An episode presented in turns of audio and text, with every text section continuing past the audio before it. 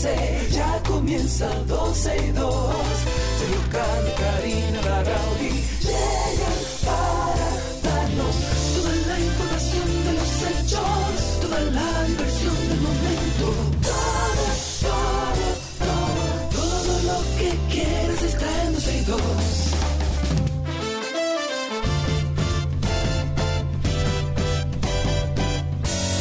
El reloj ya ha marcado las 12, ya comienza 12 y 2.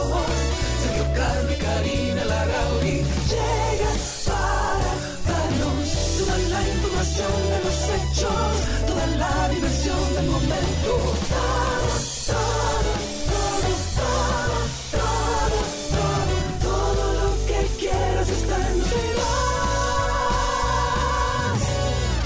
A 12 y 2, gracias por la sintonía que estamos con ustedes compartiendo este espacio como siempre desde ahora y hasta las 2.30 de la tarde. Karina Larrauri por aquí, Sergio Carlos en Punta Cana, amigo, ¿cómo está todo? Saludos, saludos. Eh, eso que escuchan ahí es el muchacho con el blower, que eh, ya yo no puedo hacer más nada. Maravilloso. Pero bueno, un fin de semana hermoso, un día hermoso aquí en Punta Cana, no sé allá en la capital. Hermoso Pero igual. aquí por lo menos está muy lindo todo. Caluroso, caluroso. Además, se pronostican días bastante calurosos. Inevitablemente, abriendo el programa, tenemos que hablar de lo sucedido en el día de ayer. Muchísimas informaciones. Eh, yo voté. Usted no le vi su dedo pintado, voté. pero no Yo le vi su dedo pintado. De que votó, Claro, déjame verlo. Karina, ve, ve a Déjame verlo. Bueno, que tú estás jodón, pero ve a mis historias eh, y te vas a dar cuenta que yo lo subí. Yo voté en Santiago. Ah, ah, llegaste a ir a Santiago. Claro, yo fui a Santiago y voté en Santiago. Le pregunté a mi familia por quién querían que yo votara, porque eh, yo vivo aquí en Punta Cana, pero, pero voté en Santiago, claro que sí. Que le preguntaste a tu familia. A mi familia. Pero eso por no es quería- responsable de tu parte. No, Karina, porque yo no vivo en Santiago y yo fui a votar por el alcalde y por el regidor de Santiago. Digamos que Entonces te informaste con tu familia de quién era el adecuado. pero le dije, señores, Exacto. señores, ¿quién ustedes creen que, que vale el voto? Y tuvimos una conversación el sábado en la noche y hablamos de, de los candidatos, etcétera, y yo le ofrecí mi voto a mi familia. Ok, pero yo- te corresponde ahora hacer ese cambio de domicilio para Sí, que claro, tu gobierno claro, local, claro, que es lo que significan estas elecciones, que para mí es incluso mucho más importante para el ciudadano que las presidenciales, porque ese es tu gobierno local, esa es la persona que tú tienes más cerca, tu regidor es la Eso persona a la que tú puedes acudir de manera directa, pero así también tu alcalde. Entonces, Yes, estas elecciones yes. son eh, igual o más importantes para el ciudadano que las presidenciales y llama mucho la atención la cantidad de abstención. Pero para hacer un repaso de todo lo sucedido durante... Oye, pero mucho, Cari. Sí. O sea, yo me sorprendí Doloroso, mucho, demasiado. doloroso. Ahora, eso también tiene que ver, Cari, con, con la, la cuestión de las dos elecciones. O sea, de, de- de los dos procesos selectivos. Vamos a, vamos a unificar eso, señores, que sea todo un día y que tú resuelvas eso. Uno no puede estar en esta cuestión tampoco. A mí me gustaría que sea un solo día, sin embargo yo creo que se ha mostrado que haciéndolo en dos partidas diferentes es un poco más organizado, aparentemente. Mm, sí, pero bueno, pero para... Eso se puede lograr. Eso se Claro que se puede lograr, adiós Miki. Eh, el resultado de las elecciones, vamos a ponernos al día. Eh, ustedes si tienen algunos comentarios, si vivieron algo en particular, pueden llamar al 829-236-9856 como para hacer en esta parte introductoria un repaso por todo lo sucedido. De acuerdo con el mapa electoral, que muchas eh, personas tienen acceso a él, el PRM y sus aliados han logrado la mayoría en 30 de 32 provincias en el país. En el caso del PLD, encabeza el recuento con dos provincias, que son San Juan y Monteplata. Por un lado, la actual alcaldesa Carolina Mejía y secretaria general del PRM obtiene el 61% frente al 37.6% de Domingo Contreras eh, del PLD y la alianza opositora Rescate RD.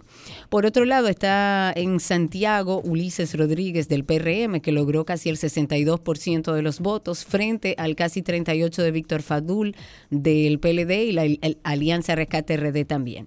En el caso de Santo Domingo Este, el pastor evangélico Dio Astacio del PRM obtuvo el 58, casi 59%, frente al 35% del candidato del PLD, que era Luis Alberto Tejeda vida y el 5.5% de Julio Romero de la FUPU, que hasta me sorprende que haya llegado a Karina, un 5%. pero tú vas a ver, le vamos a dar una pela cuando lleguemos allá, porque es que la gente no puede seguir así, Karina. Yo no sabía nada. Nunca sabe nada. En Santo Domingo Este, Francisco Peña del PRM logró el 68.4% de los votos frente al 29.7% de Aquilo Serrata. Si nos vamos en el norte de Santo Domingo, actualmente dirigido por Carlos Guzmán, la diputada Betty Jerónimo fue declarada como ganadora de la alcaldía de Santo Domingo Norte. Norte. Exacto, luego de lograr el 55.48% de los votos por encima del candidato de Alianza Rescate RD Carlos Guzmán, que tuvo un 43, casi 44%. Sí, pero no, no todo fue de que, ay, qué lindo todo. Eh, como dicen ahí, miel sobre hojuelas. No, señor. El coordinador de campaña del Partido de la Fuerza del Pueblo, de la FUPU, Rubén Maldonado, dijo que estas elecciones municipales fueron el certamen con mayor uso y abuso de los recursos públicos de la historia. Nah, nah. Vámonos a la pandemia. Cuando comenzaron a repartir cosas de, de Gonzalo. Exacto, que, ahí, to- estaba todo el mundo en toque de queda, menos los políticos repartiendo Por, cosas. por favor, vámonos ahí. Él dijo, y quiero citar, dice, sin lugar a dudas podría calificarse como el certamen electoral donde el abuso y el uso del poder del gobierno se haya expresado de la, mena- de la manera más drástica que conozca la historia de nuestra nación. Durante una rueda de prensa, Rubén Maldonado dijo además que se acudió a un proceso electoral donde se observó a través de redes sociales un uso desmedido y sin consideración de los recursos del Estado, llegando incluso a afirmar que los, sobornos y la cohesión, la cohesión impidieron según él, la libertad de la democracia y sobre todo de la voluntad del pueblo dominicano. Que para ir tomando algunas cosas que deja este resultado que compartimos con ustedes, eh, el que, por ejemplo, haya ganado el PRM con porcentajes tan elevados con respecto a su opositor, debe preocupar. Debe preocupar porque Claro, estamos viendo una realidad sin oposición. Y aunque el PRM pueda aplaudir hoy su triunfo, definitivamente el equilibrio que debe haber en una democracia en nuestro país peligra. Además del tema de la abstención, que bueno, lo, hablaremos más adelante. En el caso de participación ciudadana, ellos rindieron un primer informe sobre este tema de las elecciones municipales. Ellos dijeron que todavía siguen persistiendo varias violaciones a las leyes electorales durante la jornada electoral. Yo debo decir que sigue siendo muy caótico, que no entiendo por qué la misma policía, si se avisó que iban a usar a todos los militares, a toda la policía, toda la fuerza de seguridad, estaba dispuesta para estas elecciones municipales. ¿Cómo permiten esos militares y esos policías que se transgreda la ley, ellos estando ahí? ¿En qué sentido? Lo primero es que en todos los centros de votación y al que fui, también aquello era penoso ver la cantidad de afiches de los diferentes candidatos donde eso no es permitido y está prohibido. Y cuando usted le preguntaba al policía, pero mire, deberían empezar a desmontar todo eso que hay de los candidatos porque eso está contra la ley. Él te dice, no, pero que nosotros llegamos y eso estaba ahí. O no, mira, ¿y qué voy a hacer yo? Porque no se tiene claro. Sergio, yo voto ahí en la Milagrosa, frente Sí. a Cristo Park Sí. y aquello es caótico. Hay que tener, hay que tener una voluntad de hierro para querer votar, porque usted llega cerca de la zona y ya quiere salir corriendo, porque eso sí, parece porque hay mucha gente alrededor, se ponen ¿Qué delante de las puertas. ¿Qué hacen ahí? No hacen y nada. algunos que se bebiendo, que, quiten. conste en acta, los vi yo con Sí, mis claro. ojos. Entonces deberíamos aprender para las elecciones presidenciales que usted vota y usted se va para su casa. Porque esos son los problemas se dan cuando usted permite que luego de la votación toda esa cantidad de personas, pero señores, mucha, se quede a los alrededores. ¿Haciendo qué? Usted tiene que estar en su casa. Porque definitivamente la basura, el desorden, el caos, la cantidad de gente, más allá de que la votación yo no duré más de 12 minutos para votar, todo lo que sucedía en las afueras era penoso. Pero para retomar participación ciudadana, la institución ha dicho que fueron múltiples los actos de proselitismo y yo estoy de acuerdo. Desde participación ciudadana estuvieron explicando que los observadores que ellos tenían ahí pudieron ver proselitismo abierto, porque era abierto, señores. Había gente haciendo campaña ahí afuera, en Yeah. los recintos y en sus alrededores. Participación Ciudadana dice que más del 45% de los casos, la mayoría fue a favor del PRM, o sea, la campaña que había, seguido por el PLD y en menor proporción por la Fuerza del Pueblo y el PRD. De acuerdo con la coordinadora de participación ciudadana, las modalidades que se utilizaban para el proselitismo fueron pancartas, que yo las vi, propaganda impresa, que también las vi, gorras, que las vi, camisetas, botones con identificación de partidos, candidatos y vallas puestas en la entrada de esas mesas para uno ir a votar cuando eso está en contra de la ley. Entonces, Óyeme, yo creo que la Junta hizo un excelente esfuerzo. No podemos decir que este proceso fue malo, fue rápido. Sí. Eh, cuando usted entra Sí, al pero también recinto fue vota por la, rápido. por la cantidad de gente que no fue. O sea, eh, es que, imagínate, fue, fue una abstinencia de un 70% largo. que es terrible, Entonces, señores. Terrible. Imagínate tú. Yo creo, honestamente, creo que las elecciones, tanto municipales como presidenciales, deben ser unidas de nuevo y dejar este show, esta gastadera de dinero en dos procesos de, eleccion- de- de elecciones que sí, contribuyen con la democracia, con, con todo un proceso Eh. social que debemos de, de sobrellevar, pero el hecho de que sean dos fechas no me parece, no me parece. Es, es más agotador, es más caótico. Sí, sí, sí. No, Karina, y la, la- o sea, estamos hablando de miles de millones de pesos en cada proceso. Claro, es así. No puede ser así.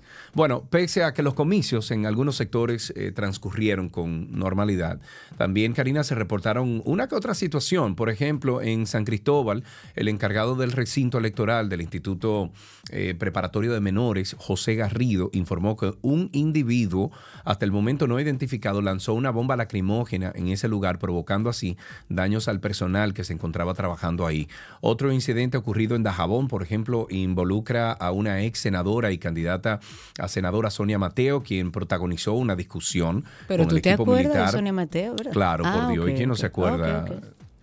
Eh, dice que protagonizó una discusión con el equipo militar porque le impidieron la entrada de la dirigente política junto a sus seguidores como medida de seguridad al proceso, pero también se reportaron casos de agresiones físicas que, bueno, se viraliz- viralizaron incluso algunos videos Triste, con sí. denuncias de, de- de compras de cédulas, votos.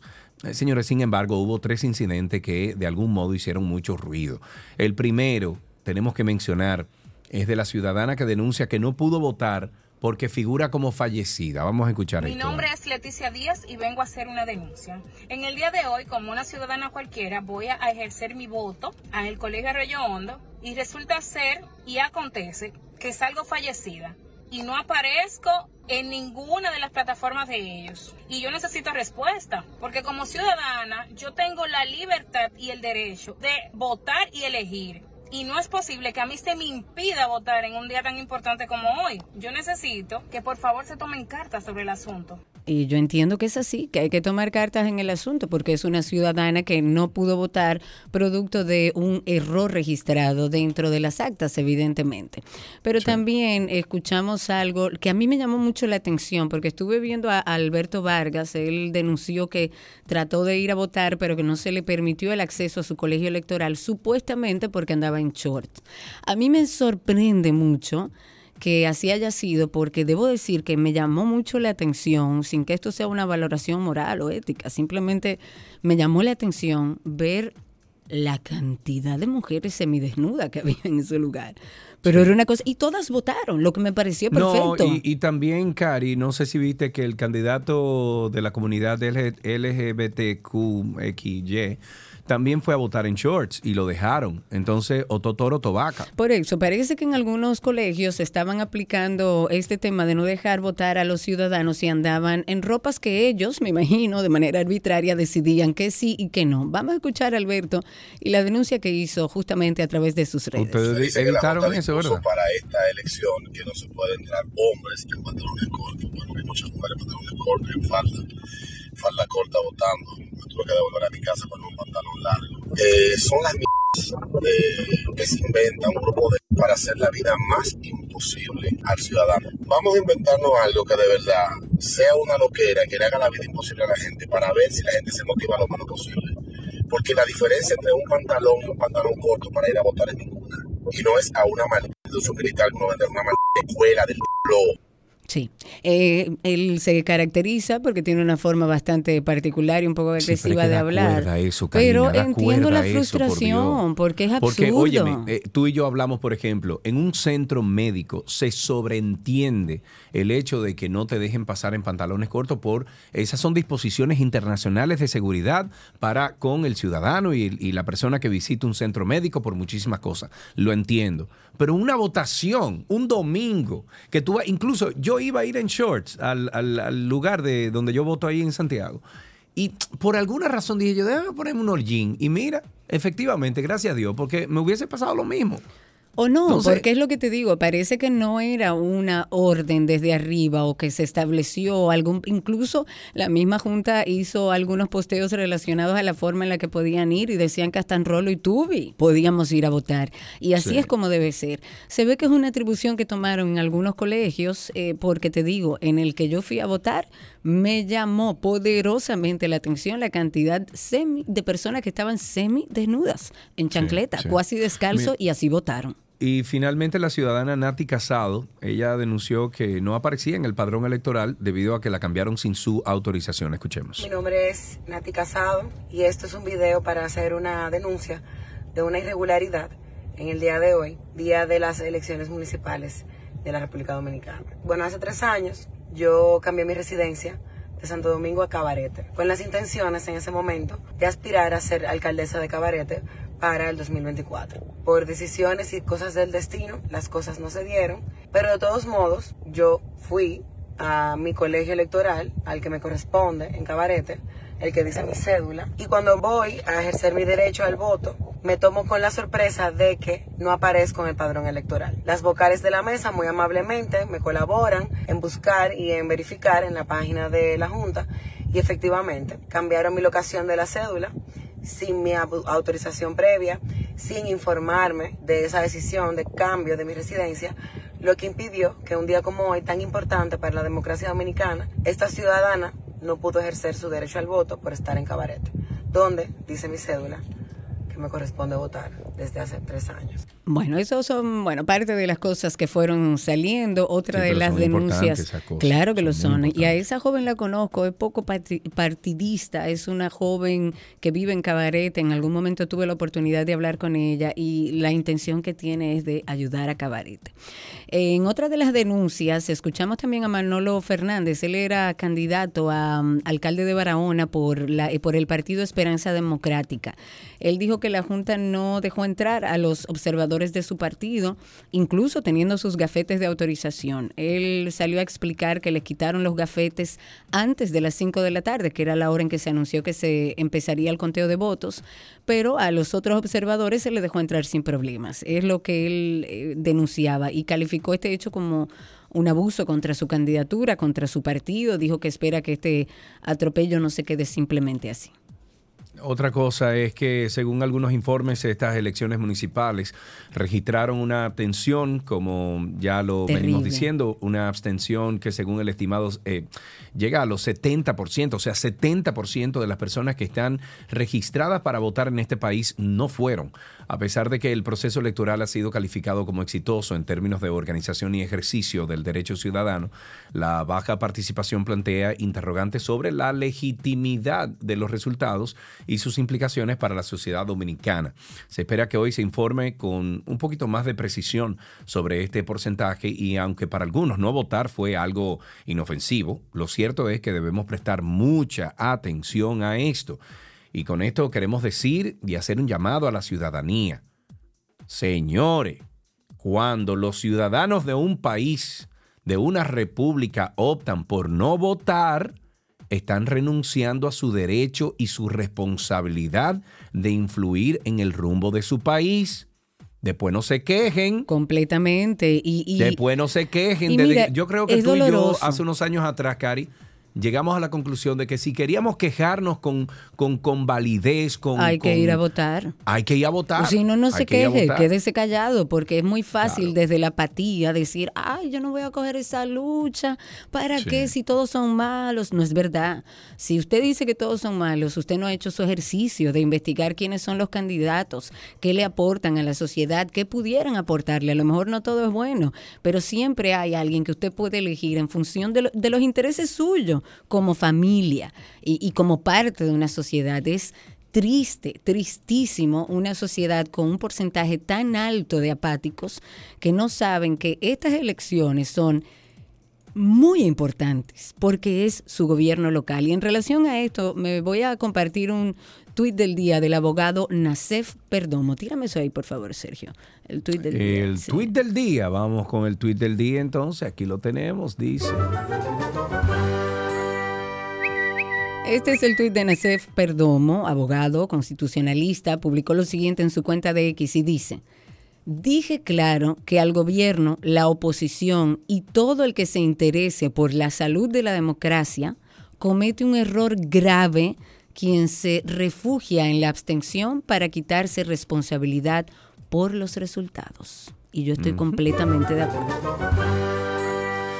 Lo venimos diciendo, bueno, a pesar de que el día de ayer el presidente Luis Abinader había informado que se iba a dirigir a la población a las 10 de la noche, que lo vi muy mal. Mal, malísimo. Yo dije. ¿qué? Malísimo. Él no tiene nada, que Nada. buscar ese día ni nada que decir. Por Dios. La Junta Central Electoral solicitó al mandatario que pospusiera su discurso.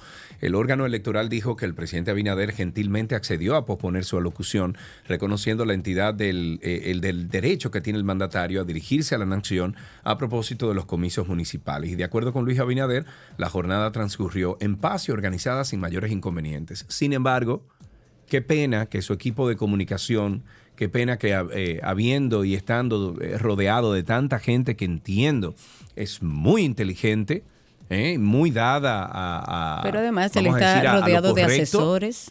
Bueno, por eso te digo, conozco mucho de los asesores que están ahí alrededor del presidente en cuestiones de comunicación. Me parece muy raro que todos hayan dicho que sí a esto. La verdad que Porque sí. el A mí me llamó no la atención. nada que decir un día de elecciones. Claro que no. Sobre todo en unas elecciones que tampoco lo integran a él como presidente. Claro. Entonces, a mí me pareció cuando yo estaba con mi familia en casa y mi madre fue que me dijo que el presidente va a hablar. Yo le ¿Pa dije, qué? no, eso es una bola, eso es mentira, eso no es posible. y finalmente fue así. Pero bueno, rectificó a solicitud de la Junta y guardó sus palabras para un momento más adecuado. Finalmente, me parecen pocas, pero ojalá y salgan más noticias sobre esto. Tres personas fueron detenidas en Santiago por cometer supuestamente delitos electorales. Esta información la, ofrece, perdón, el general de brigada Samuel Ascona, él es director del comando de esa parte regional Cibao, y dijo que los arrestos se llevaron a cabo en los sectores de la otra banda y de Pekín. Estos detenidos están acusados de comprar y vender cédulas de identidad durante el proceso electoral. Hasta ahora los tres individuos están bajo custodia del ministerio para, bueno, para los fines correspondientes. No se conocen sus identidades o por cuál partido simpatizaban y sigo insistiendo en que me parece que solo tres personas en todo este proceso, yo, Karina Larrauri, como ciudadana, les puedo decir que si iban a mi, me- a mi centro de votación, se iban a dar cuenta que por ahí podían llevarse a varios presos que estaban violentando la ley electoral. Tres personas, solo tres personas son los que están detenidos por delitos electorales. Me parece muy No poco. sé. No sé, Rick, como dice la cuestión. Invitándoles a todos ustedes a que sean parte de Karina y Sergio After Dark. Tenemos más de 114 episodios esperando por ustedes. El dolor es una experimentamos desde que nacemos, es una emoción natural. El dolor lo podríamos describir mejor como un sentimiento. Básicamente es un sentimiento de una sensación desagradable que viene causado por una emoción. ¿Cuántas veces nos hemos visto en situaciones en las que por no lidiar con ese dolor buscamos escapar de él, llevándonos a cosechar un trauma mucho más importante en nuestra vida y por mucho más tiempo de lo que debería? Porque nadie nos explicó que el dolor es válido. Eso no es nada, olvídate de eso. Tú te vas a poner así por eso. Tú te vas a poner tan triste o, o te va a doler de esa manera por una cosa tan insignificante. Pero además tengo la situación por encima de que no me permito sentir esa vergüenza porque entiendo que no debo sentirla, porque entiendo que no lo vale. Entonces me quedo como trancado en una situación de sentí esto, pero no me permito sentirlo. Si no me permito sentirlo, nunca lo voy a poder solucionar. Karina y Sergio. After Dark. Karina y Sergio After Dark, estamos en todos los eh, podcasts o todos los networks de podcast, pero más fácil de ahí, usted entra a 12y2.com, 12y2.com y ahí usted busca Karina y Sergio After Dark, le da un clic y eso lo lleva a cualquiera de las plataformas donde estamos. Así empezamos 12 y 2 en el día de hoy. Gracias por la sintonía. Regresamos de inmediato. Todo, todo, todo, todo lo que quieres está en 12 y 2. すごい。Estamos ya en lo mejor de la web dando la bienvenida al segmento donde, bueno, compartimos informaciones que encontramos en la web, empezando con la empresa OpenAI, que va a seguir siendo noticia por los próximos años. Uno de los líderes en inteligencia artificial generativa ahora presentó su modelo Sora. Sora, así se llama. Esta novedad acepta instrucciones en texto y las convierte en escenas de video realistas con múltiples caracteres, movimientos específicos. Bueno, de acuerdo con OpenAI, eh, Sora es capaz de crear escenas complejas y con detalles sumamente específicos, todos dictados por el usuario. Esta compañía también dijo que su modelo puede entender cómo existen los objetos en el mundo físico y además tiene la capacidad para interpretar de manera muy acertada las instrucciones de generar caracteres que sean para expresar emociones. Sora es el término en japonés para describir o para decir cielo y la compañía todavía no lo ha puesto a disposición del público, pero sigue como analizando para poder comprender cuáles serían los riesgos de este sistema. En cambio, OpenAI eh, Open ha compartido la tecnología con un pequeño grupo de académicos y otros investigadores externos y la tarea es detectar las maneras en las cuales eh, esta nueva mm, tecnología llamada Sora podría usarse con fines maliciosos. Esta firma dice que o indica que Sora también permite la creación de muchos mundos con escenas realistas o fantásticas o tridimensionales. Puedes hablar ahí también de movimientos fluidos, incluso en las escenas que no existen en el mundo real. El modelo aplica las reglas físicas correctas. Y de este modo, OpenAI, que revolucionó el emergente sector de los servicios de inteligencia artificial regenerativa, va a disponer de un conjunto de servicios que van desde la generación de texto imagen estática y video ahora. Ok, cada vez son más las historias en las que los humanos establecen relaciones románticas. ¿Con quién? Con la inteligencia artificial. ¿En serio? Un nuevo ejemplo es lo que está sucediendo en China, por supuesto, donde un grupo de mujeres ha recurrido a la tecnología para encontrar una, una, compañía y apoyo emocional, estableciendo un lazo tan cercano como el de un novio. Punto. Lo novedoso es que una empresa china ha desarrollado una aplicación en la que a través de un chatbox los usuarios pueden tener relaciones con una inteligencia artificial personalizada. Y de acuerdo con una de las usuarias, su novio virtual la consuela durante los momentos difíciles, como cuando sufre dolores menstruales o necesita desahogarse sobre los problemas en el trabajo. Y como si, bueno, fuera una pareja de carne y hueso en una opción que ya se convierte en tendencia, esta aplicación eh, se llama One Talk y permite a los usuarios crear compañeros virtuales basados en diferentes parámetros, como por ejemplo valores, edad, Ay, señores, pero ¿a dónde quedamos, No, estamos locos. Identidad, pasatiempos. Además, la inteligencia artificial se adapta gradualmente al estilo del usuario, lo que hace que las interacciones sean mucho más realistas con el tiempo. Sin embargo, este fenómeno no está exento de críticas y preocupaciones, a pesar de que algunos usuarios encuentran un compañero en estas relaciones virtuales, otros lamentan la falta de autenticidad y la desconexión emocional que pueden surgir al interactuar con un robot, por lo que es, bueno, es lo que es. Entonces, por otro lado, la falta de regulación en los desarrollos de la inteligencia artificial plantea preocupaciones sobre la privacidad de los datos de los usuarios, aunque las autoridades chinas han dicho que tienen la intención de fortalecer del consumidor en torno a esta nueva tecnología, aún persisten eh, interrogantes sobre cómo se utilizan y protegen los datos personales recopilados por estas aplicaciones. La verdad es, Karina Larrauri, Que estamos locos todos. que... que dónde no, vamos a que- llegar, cómo es que una persona puede tener una relación con un robot. Señor, Oye, en serio, de verdad. No solamente eso, es que la cosa, eh, ya tú no sabes qué es real. O sea, mira lo de Sora. Mira no, lo de Sora, que y yo- habíamos compartido tú y yo a través del grupo de 12 y 2 algo similar de la creación de videos con inteligencia artificial. Eso es Sí. grande, Eh, señores, eh, eso es grande. No, pero, pero tú viste los videos de Sora, o sea, tú lo viste. claro lo- que sí. Óyeme, aquello es igualito. Hay cosas que, que tú te das cuenta de inteligencia artificial, pero, pero es igualito. Eh, es una cosa impresionante. Yo le voy a pedir a Cristi, eh, sin decir nombre, yo le voy a pedir a Cristi que te ponga en el teléfono eh, eso que yo te acabo de mandar y tú me dices si tú entiendes que ese soy yo o si es inteligencia artificial.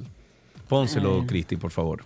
Yo lo, yo lo tengo aquí, déjame ver. Lo que no Mm, Bueno, ten cuidado si lo pones porque lo vas a sacar al aire. Si lo pones en la computadora tuya. no, no, no, o sea, no sa- lo tengo, sale no al aire, tengo, no lo ponga al aire. No, tranquilo. No, no. A ver, tú lo tienes, Cristi, a verlo. Qué cosa, el internet.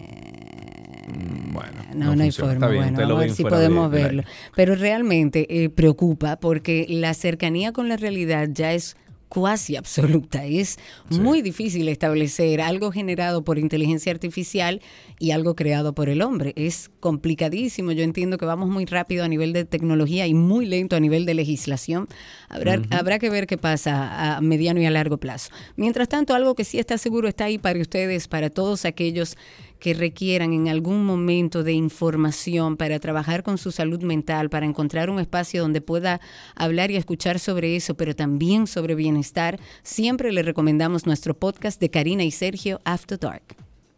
Cuando hablamos de duelo, la gente asume que hablamos de la pérdida de un ser querido y todo lo que eso conlleva. Pero hoy vamos a ampliar un poco ese concepto para que entendamos que vivir un proceso de duelo no necesariamente tiene que ver con la pérdida de un ser querido, sino con muchísimas otras cosas. El duelo no es una enfermedad, el duelo es un proceso adaptativo. Un proceso de duelo sí puede hacer que debute, puede ser un catalizador. Si una persona genéticamente tiene predisposición hacia la depresión, un duelo puede catalizar a que se presente la enfermedad. Precisamente en este podcast queremos reflexionar un poco sobre cómo podemos afrontar el duelo por la pérdida de cualquier cosa, una pareja, pérdida o la venta de un hogar, pérdida de nuestra rutina habitual también. Yo he llorado por eso porque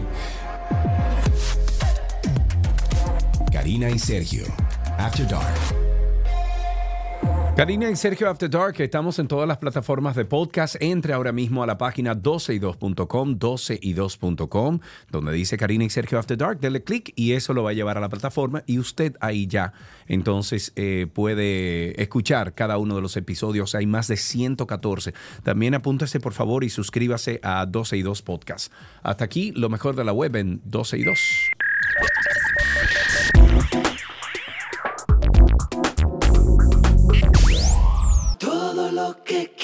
Está en 12 y 2.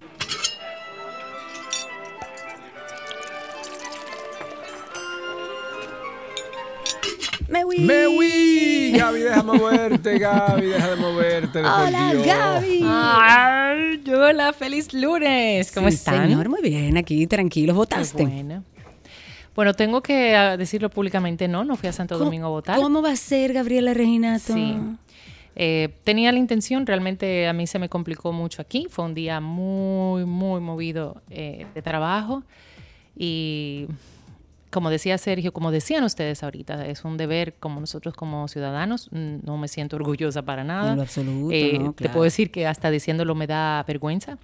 Pero... Pero fue tu realidad. Nada, fue, sí, pero lamentablemente, y, y sí, inclusive yo decía, bueno, si me preguntan qué voy a decir, tengo que decir la verdad. Claro. Eh, fui de ese 70% que, que no, no asistimos. Y Para la me presidencial tocará en algún a mi momento- casa. No, no, no. sí. Em, Pero tú además tienes que cambiar decir- esa dirección, Gaby. Sí, lo tengo que hacer. Escuchaba el video que ustedes pusieron de, de la chica de cabarete. Claro. Lo tengo que hacer. Sí. Uno siempre dice, no, que para, para cuándo, para cuándo, para cuándo, para Sí, cuándo. lo y realmente hay que hacerlo.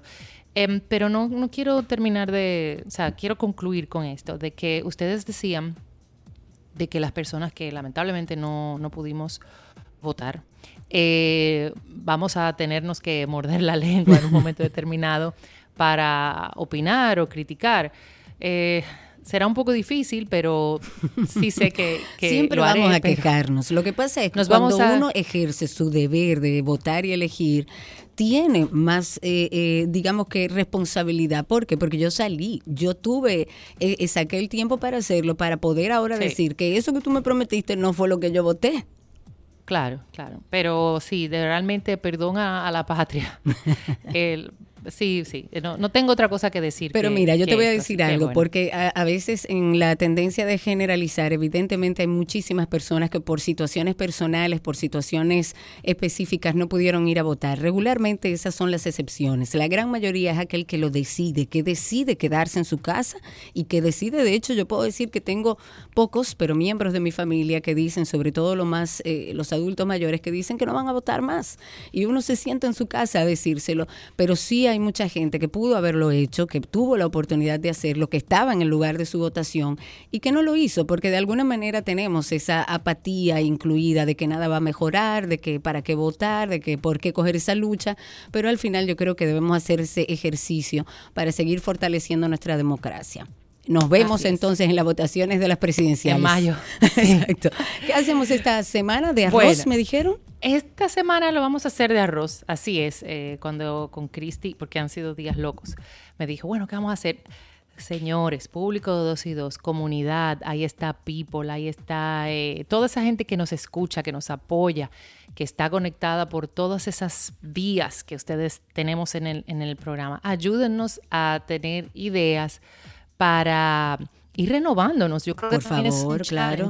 eh, para nosotros de poder llevarles contenido quizá decir así refrescante, nuevo. No, y que sea de valor y para utilizar eh, para Claro. nuestros oyentes, porque esa es la idea, por eso siempre le, le decimos y le recomendamos, escríbanos. A lo mejor hay un ingrediente que usted nunca ha utilizado y quiere conocerlo y podemos hacerlo aquí. Anímense a escribir a través de nuestra página 12y2.com o pueden escribirle directamente a Gaby a través de su cuenta gabriela.reginato.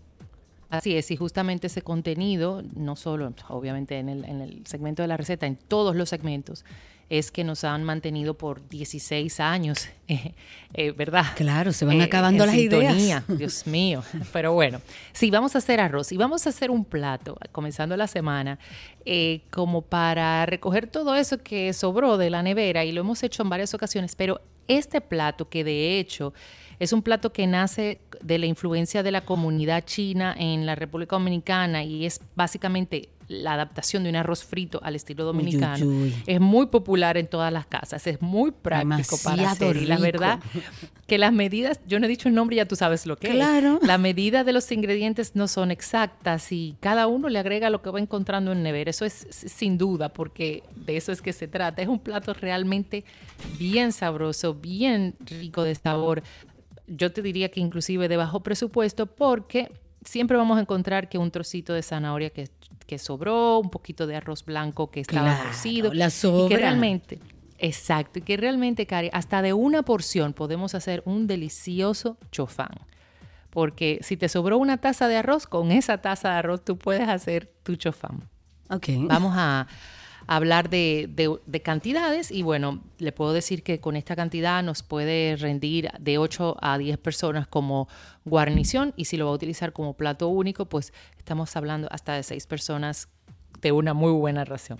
Necesitamos tres tazas de arroz blanco que ya esté cocido, que usted tenga guardado en nevera, una zanahoria cortada en cubitos, dos tallos de apio cortados en cubitos, que de hecho ya saben que es lo que tengan en nevera, eh, una cebolla blanca cortadas en cubitos, un tercio de taza de pimiento morrón rojo y del verde, la misma cantidad. Todos los vegetales, córtenlo. Eso sí, no importa si le va a poner tres vegetales, trata de cortar todo de un mismo tamaño. Que esto, em, pues aparte de, lo visual, ayuda muchísimo a, a que tenga una, inclusive una mejor preparación. Media taza de maíz, un cuarto de libra de jamón, que igualmente lo vamos a cortar un jamón cocido, si tiene pollo que le haya sobrado, un pedazo de carne, tocineta, si es que quiere hacerlo con proteína eh, animal, pero si no puedes seguir con puros vegetales. Claro. Un cuarto de taza de salsa china, que es la que se utiliza la, para, para hacer el, el, el chofán, o puede también utilizar salsa soya, la, más que todo es al gusto suyo. Un tercio de taza de puerro picadito, media cucharada de jengibre rallado, que esto le va genial, una cucharada de aceite vegetal, una cucharada de aceite de sésamo, dos huevos para tener batidos y revueltos, cocidos, que los vamos a agregar a la preparación, y dos cucharitas de, se- de semillitas de sésamo. También opcional, pero le va súper. Sal y pimienta al gusto, como siempre terminamos los ingredientes. Bueno, entonces en una sartén o wok vamos a agregar aceite vegetal, va a batir los huevos, como te decía, los vamos a preparar revueltos, le va a dar un toque de sal y pimienta, lo vamos a cocinar, lo vamos a reservar. Entonces aparte, en el mismo wok, eh, preferiblemente, va a agregar el aceite de sésamo, lo va a dejar calentar, va a incorporar la cebolla, el jengibre, la zanahoria, el apio, los pimientos, tanto rojos como verdes o lo que haya utilizado, y le va a dar un toque de sal y pimienta, lo vamos a cocinar por un minuto. Luego vamos a añadir, en este caso, la proteína que hemos recomendado, el jamón cocido, y a esto le vamos a incorporar la salsa china o la salsa de soya. Vamos a mezclar bien, eh, le vamos, lo vamos a cocinar por unos 30 segundos, un minuto ap- aproximadamente. Eh, vamos a incorporar el arroz cocido que debe de estar a temperatura ambiente, preferiblemente, porque así, si está frío, frío, frío de nevera, no nos va a funcionar tanto, porque el arroz, al estar frío, su- sus poros están completamente Se secan. cerrados, o sea, se seca exactamente. Y necesitamos un arroz que sea más permeable para la parte de los sabores. Entonces se lo vamos a incorporar, vamos a mezclar, añadimos el maíz, la mitad del puerro, mezclamos, incorporamos el huevo que ya teníamos reservado, las semillitas de sésamo, volvemos a mezclar y ya por último cuando vamos a servir el resto de puerrito por arriba y Voilà. voilà. Ahí tienen una riquísima receta, Dios mío, en casa la hacemos, que pueden conseguir tanto en nuestra página 12y2.com en el link de la receta, como también siguiendo a Gaby, gabriela.reginato en Instagram o nuestra cuenta 12y2 en Instagram. Gracias, Gaby. Un beso enorme, sigo en sintonía. Un abrazo grande. Gabriela Reginato estuvo con nosotros en nuestra receta del día. Ya regresamos con más.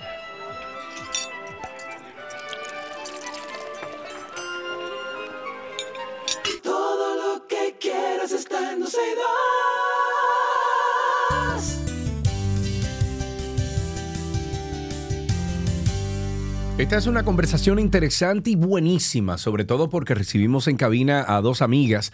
Ella es Rosicer Reyes Mota, encargada de donaciones de nuestros pequeños hermanos y también eh, funda, bueno, de la, de, a Claudia Tavares, perdón, de la, ella es organizadora del mini maratón de disfraces, también de nuestros pequeños hermanos y están aquí para contarnos un poquito más sobre esta actividad. Rosicer, Claudia, gracias por estar con nosotros. ¿Cómo están? Bienvenidas. Pero pegadita de ese micrófono, pero ya tienen Rosicel, miedo más de hablar pegadita, aquí. bien pegadita. No. Eso es así, sí. Gusto en saludarles, un abrazo, afectos y gracias por ser solidarios con nuestros pequeños hermanos y el mini maratón de disfraces. Siempre. Bienvenida, Claudia. Qué placer tenerte aquí en cabina. Muchas gracias por esta oportunidad. Claudia Tavares por aquí. Un Eh, placer enorme. Cuéntame, Claudia, va- vamos a empezar contigo hablando sobre este Sí. mini maratón. ¿Qué es lo que vamos a tener? Es una carrera eh, en parejas donde padres e hijos o adultos y niños corren disfrazados. Eh, eh, básicamente en entre edades eh, desde cero años, porque hay una carrera en coches, Ay, hasta los 13 años. Ok. Es una actividad muy bonita, ya está en nuestra séptima edición. por cuando el COVID se paró un poquito, Claro, pero ahora volvimos y retomamos. eh, y siempre la carrera se ha hecho a beneficio de, de una fundación. Tenemos desde el 2016 eh, a beneficio de la fundación nuestros pequeños hermanos. Maravilloso. En esta ocasión vamos a colaborar apoyar a dos fundaciones, que son nuestros pequeños hermanos y la Fundación Neptunos. Ok, ¿y cuándo Ah, y dónde bien. se va a llevar a cabo esta actividad? La actividad es en la pista de, atletismo, eh, la pequeña, en el Centro Olímpico, el sábado 23 de marzo a las 4 de la tarde. Ok. Ok. Eh, el propósito principal, eh, chicas, de, de este evento, a- a- me imagino que es para recaudar fondos, ¿no? Exactamente, sí, para la, ambas fundaciones. Eh, Y también para impulsar lo que es el deporte en, en los niños desde pequeños. Claro. El- generalmente eh, las carreras están muy dirigidas a los grupos de corredores de nuestro país, los lococorredores, Cultura Sí, Fit, pero todo el que quiera, colegios, que quiera participar, o sea, tenemos los brazos abiertos. Lo que Y- queremos es eso. Claro. ¿Y cuáles son los requisitos para participar? ¿Hay alguna El principal, sí, el principal requisito que tiene que ser en pareja. ya. Si no puede padre e hijo, puede ser un adulto con un niño. eh, que corran disfrazados, tienen que ir disfrazados, aunque sea con una Lo careta. sea, lo que sea. Lo que sea. Es el calor, compadre, que van a pasar. Así mismo. Bueno, pero pónganse creativos, no usen Muy- disfraces tan llenos de cosas. Exactamente, la creatividad es lo más importante y también mucha energía y mucha motivación. es que un sí. evento muy bonito. Ok, hay diferentes categorías. Sí, eh, hay una primera categoría que es en coches, como le dije, los bebés que todavía no corren, no caminan, van en coches con su padre, son y es de 200 metros en la pista. Eh, los de 2 a 3 añitos, también 200 metros. Los de 4 a 6 años corren 400 metros.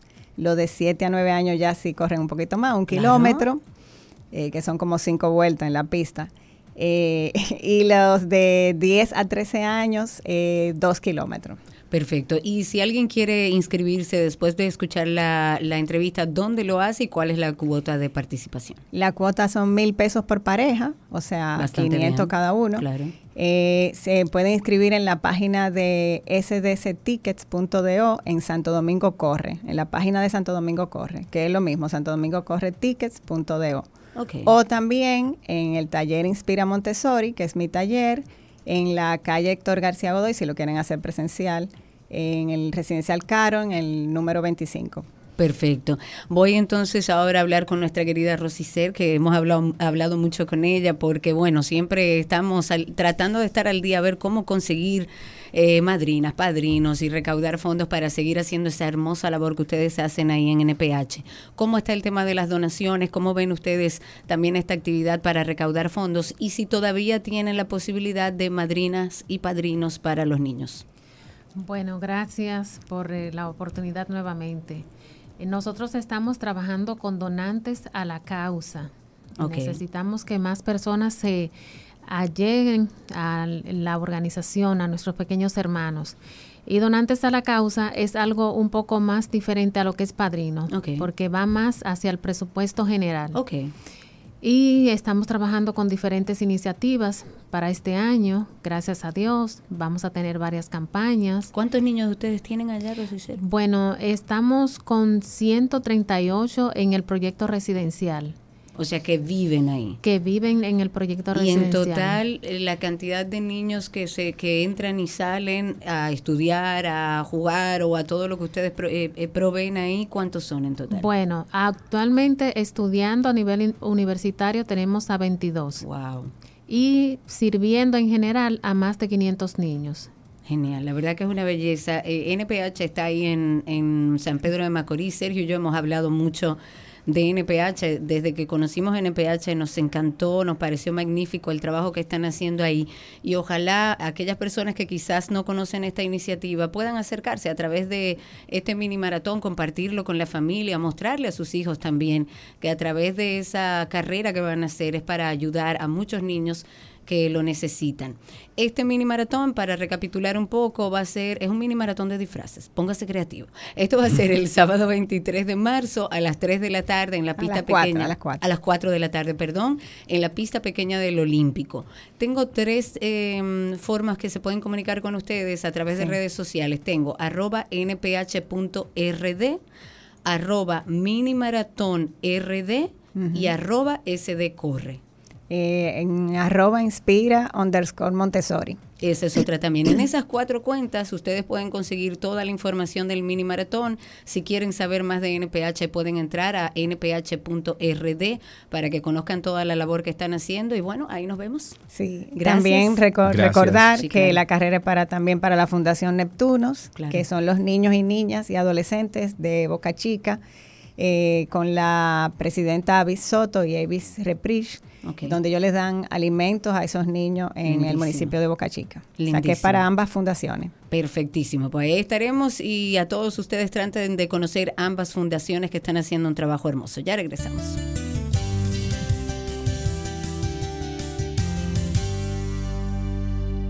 Todo lo que quieres está en 12 y 2. Let's go. Let's go now.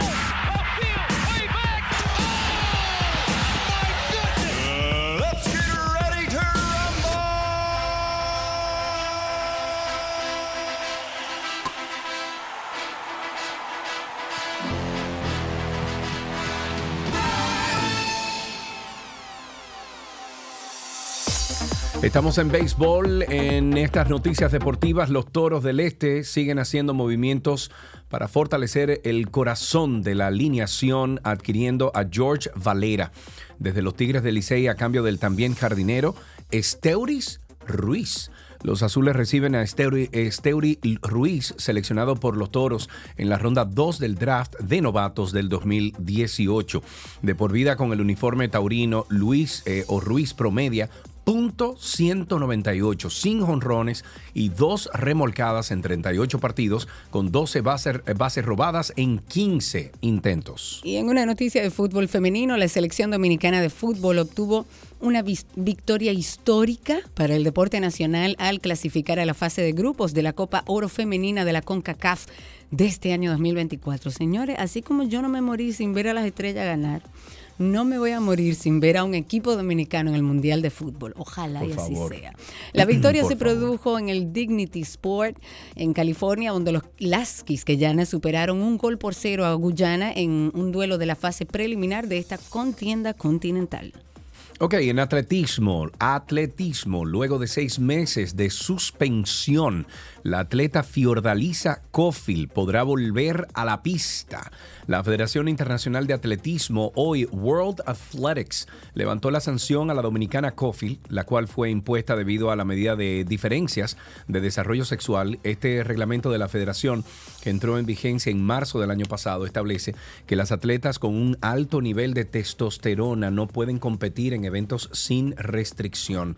La WA o la World Athletics impuso a la velocista someterse a procedimientos médicos para reducir esos niveles de testosterona a 2.5 nanomoles litro durante 24 meses a ser elegible para competir como mujer. Yo estoy es. totalmente en contra de eso ¿De qué?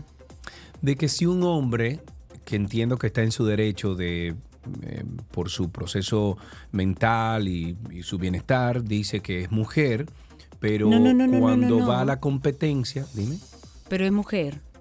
es al revés, ¿no? Dice, dice que mm, No, no, es mujer. Lo que pasa es que ella como ¿Y mujer por qué entonces le esos pasó niveles de también testosterona a tan, tan Mary? Lady.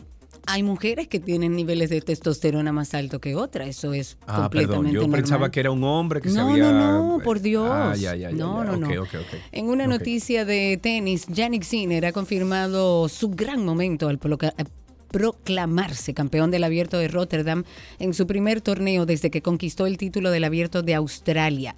Máximo cabeza de la serie del torneo bajo techo, Sinner salió airoso de su segunda final seguida en eh, Rotterdam al derrotar 7-5-6-4 al australiano y quinto preclasificado Alex de Miñaur. La segunda consagración de Sinner en el año le permitió ascender a la posición más alta de su carrera como número 3 del mundo. Ok, nos vamos con una última noticia, esta de Fórmula 1. El Gran Premio de Gran Bretaña permanecerá en Silverstone hasta el 2034, o sea, dentro de 10 años, después de que el circuito firmará un nuevo acuerdo de 10 años con la Fórmula 1. Silverstone estará o, o estaba entrando en el último año de su contrato esta temporada, pero la carrera no parecía estar amenazada de la misma manera que lo ha estado en múltiples ocasiones en décadas anteriores. La antigua base en Northamptonshire fue sede de la primera carrera de Fórmula 1 en el 1950 y sigue siendo una de las favoritas de los fanáticos en el calendario actual atrayendo multitudes récord de 480 mil personas durante cuatro días el año pasado. Eso es mucho dinero. Mucho, mucho, mucho. Antes de finalizar, recordar nuestro podcast de Karina y Sergio After Dark. Yo nunca en mi vida había escuchado esto, pero en lo absoluto yo me estoy desayunando. Yo soy un total aprendiz en esta conversación que vamos a tener de este episodio de Karina y Sergio After Dark. Hoy vamos a hablar de algo que quizás mucha gente no conoce. El Ayurveda considera al individuo como un ente integral, donde el cuerpo, la mente y el espíritu son una sola cosa. Pero para que vayan teniendo como un marco teórico, la palabra Ayurveda significa la ciencia de la vida. Es un tipo de medicina originaria de la India. La Ayurveda es eminentemente preventiva. Tú vas al consulta ayurvédica y te van a dar una serie de pautas de cambios que tú tienes que ejecutar en tu vida. Karina y Sergio. After Dark. Karina y Sergio After Dark, estamos en todas las plataformas de podcast. Pueden entrar ahora mismo a 12y2.com, 1, 2 y 2.com y ahí pueden buscar ustedes el banner que dice Karina y Sergio After Dark y también 12 y 2 eh, podcast, ambos. Suscríbase, ahí los esperamos. Hasta aquí, Deportes en 12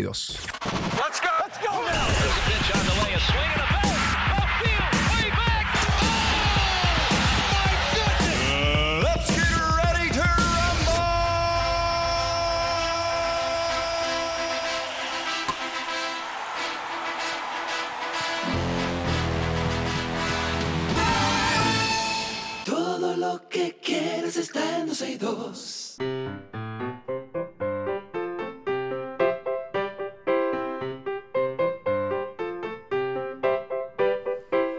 Estamos en ¿Qué aprendiste en el día de hoy? Y tenemos ya en la línea, Cari, a Matthew. Matthew, buenas tardes. Hola. Hola, ¿Cómo está usted, señor? ¿Todo bien? bien. Qué bueno, qué bueno. Matthew, ¿qué edad tú tienes? ¿Cuántos años? Seis. Seis años. ¿Fuiste al colegio esta mañana, Matthew? Sí. ¿Y qué hiciste en el colegio? Cuéntanos. Eh, hoy es el día del niño. Uy, hoy es el día del niño. Hoy es el día del niño o del presidente. ¿Cómo? Del estudiante. De estudiantes. Ahora sí, claro. ¿Y qué hicieron en el día del estudiante en el cole? Nos pusieron tarea. Ajá. Y después del recreo, ujú.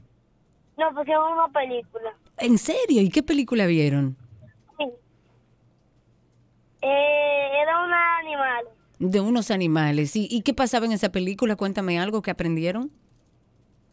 Eh, habían unos animales que no lo dejaban subir en el barco Ujú, porque se iba a hundir. Entonces, que ellos hicieron lo posible para poder subir Ajá. y al final ¿Subieron? terminaron arreglando el barco. Ah, muy bien. Entonces arreglaron el barco para que cupieran todos. Sí. Ah, pero muy bien, me encanta esa historia. Pues Matthew, muchísimas gracias. Un abrazo grande para ti. Como siempre tenemos aquí regalitos.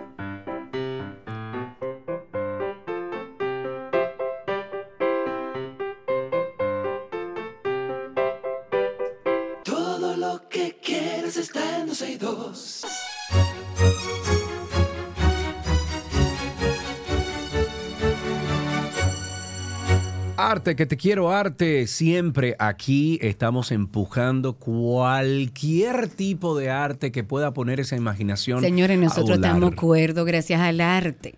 Yo Sí, siempre dije que sí, si en la sí, pandemia el arte no hubiera existido, yo hubiera estado en un psiquiátrico. No aquí, Así porque es. aquí no hay, fuera del país, en algún lugar que me rescaten. Ok, Karina.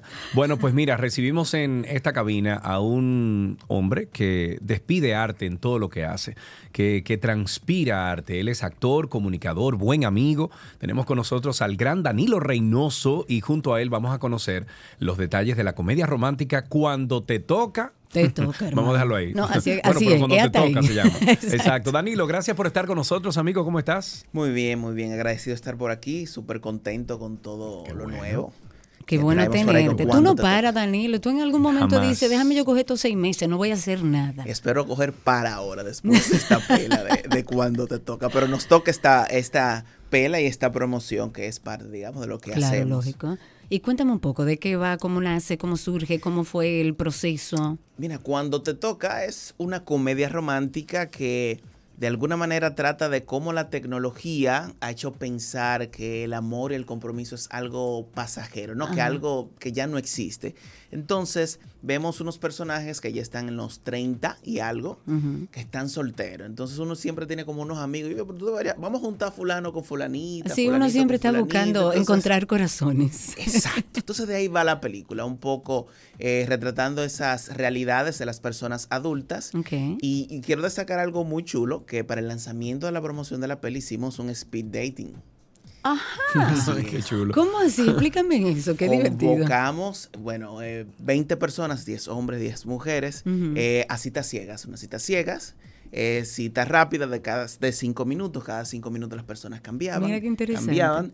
Y bueno, y un poco retratando algo de lo que pasa en la peli. Ok. Y te digo que en, en un ratico hubo más de 150 solicitudes. ¡No! O sea, tuvimos que- tuvimos Sí, que- anda la gente aquí. Pero ¿y qué es lo que le pasa a la gente? ya tú sabes. Tuvimos que elegir 20 y nos fue súper bien. Fue una dinámica muy chula. Claro, y y lo que, muy te puedo, lo que te puedo decir, no sé si de aquí al estreno haya parejas. Claro, hay que ver cuánto dura. cuánto duran, pero en el evento hasta besos se dieron y de todo. Pero genial. Sí, sí, sí. Mire, ¿quiénes componen el elenco? El elenco lo componen eh, Osvaldo de León, actor mexicano. eh, Daniela Luján, actriz mexicana, que mucha gente la conocerá por Luz Clarita. Ay, claro. Luz sí. clarita. Entonces, Evelina Rodríguez y un servidor, ahí estamos como parte del elenco de Cuando Te Toca. Las últimas producciones de ustedes, de alguna manera, están vinculadas a otros países. Que si mal no recuerdo, corrígeme, se fueron a Argentina, hicieron algo, en México también hicieron algo, no recuerdo si en otro país también hicieron un tipo de asociación. Eh, ¿Cómo logran eso ustedes?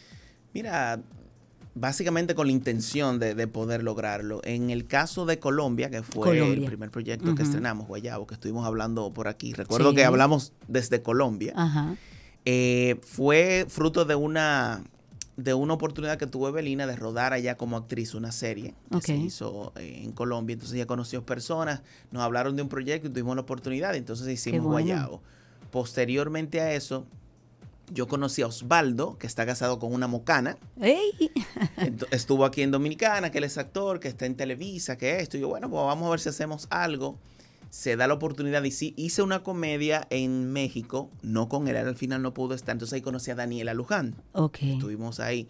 Entonces cuando se da la oportunidad de este proyecto, que sí ya está Osvaldo, entonces nos falta una actriz mexicana. Y bueno, pero yo trabajé con Daniela, nos fue súper bien, hubo mucha química, la invitamos y así Genial. se dio. Entonces estuvimos Evelina y yo, eh, Daniela y Osvaldo. Y la peli se rodó en Tijuana, México, se rodó aquí en Santiago y se rodó en Puerto Plata. La verdad que es una experiencia bastante chula. ¿Y para toda la familia? Cool.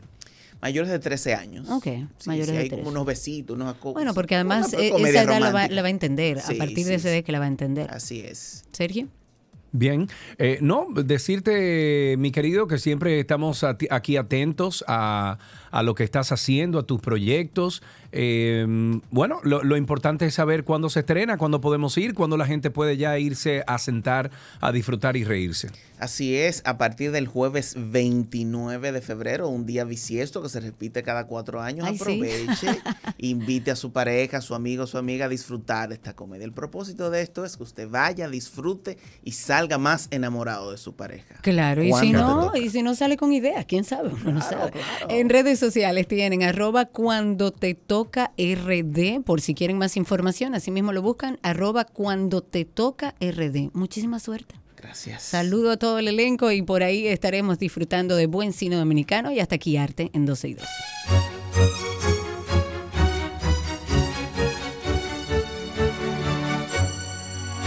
Todo lo que quieres está en 12 y 2.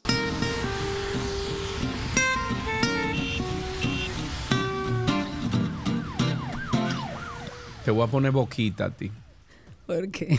Boquita, porque tú te la pasas ahora haciendo y que... Sergio, yo no te puedo explicar. Yo sí, tengo, pero yo creo que se- tú te veas. Pregúntale, Oye, lo que pasa es que yo te estoy viendo de a lado. Cristi. Pero atiende, yo te estoy viendo de lado así, en la cámara. Y tú te la pasas haciendo esto, mira.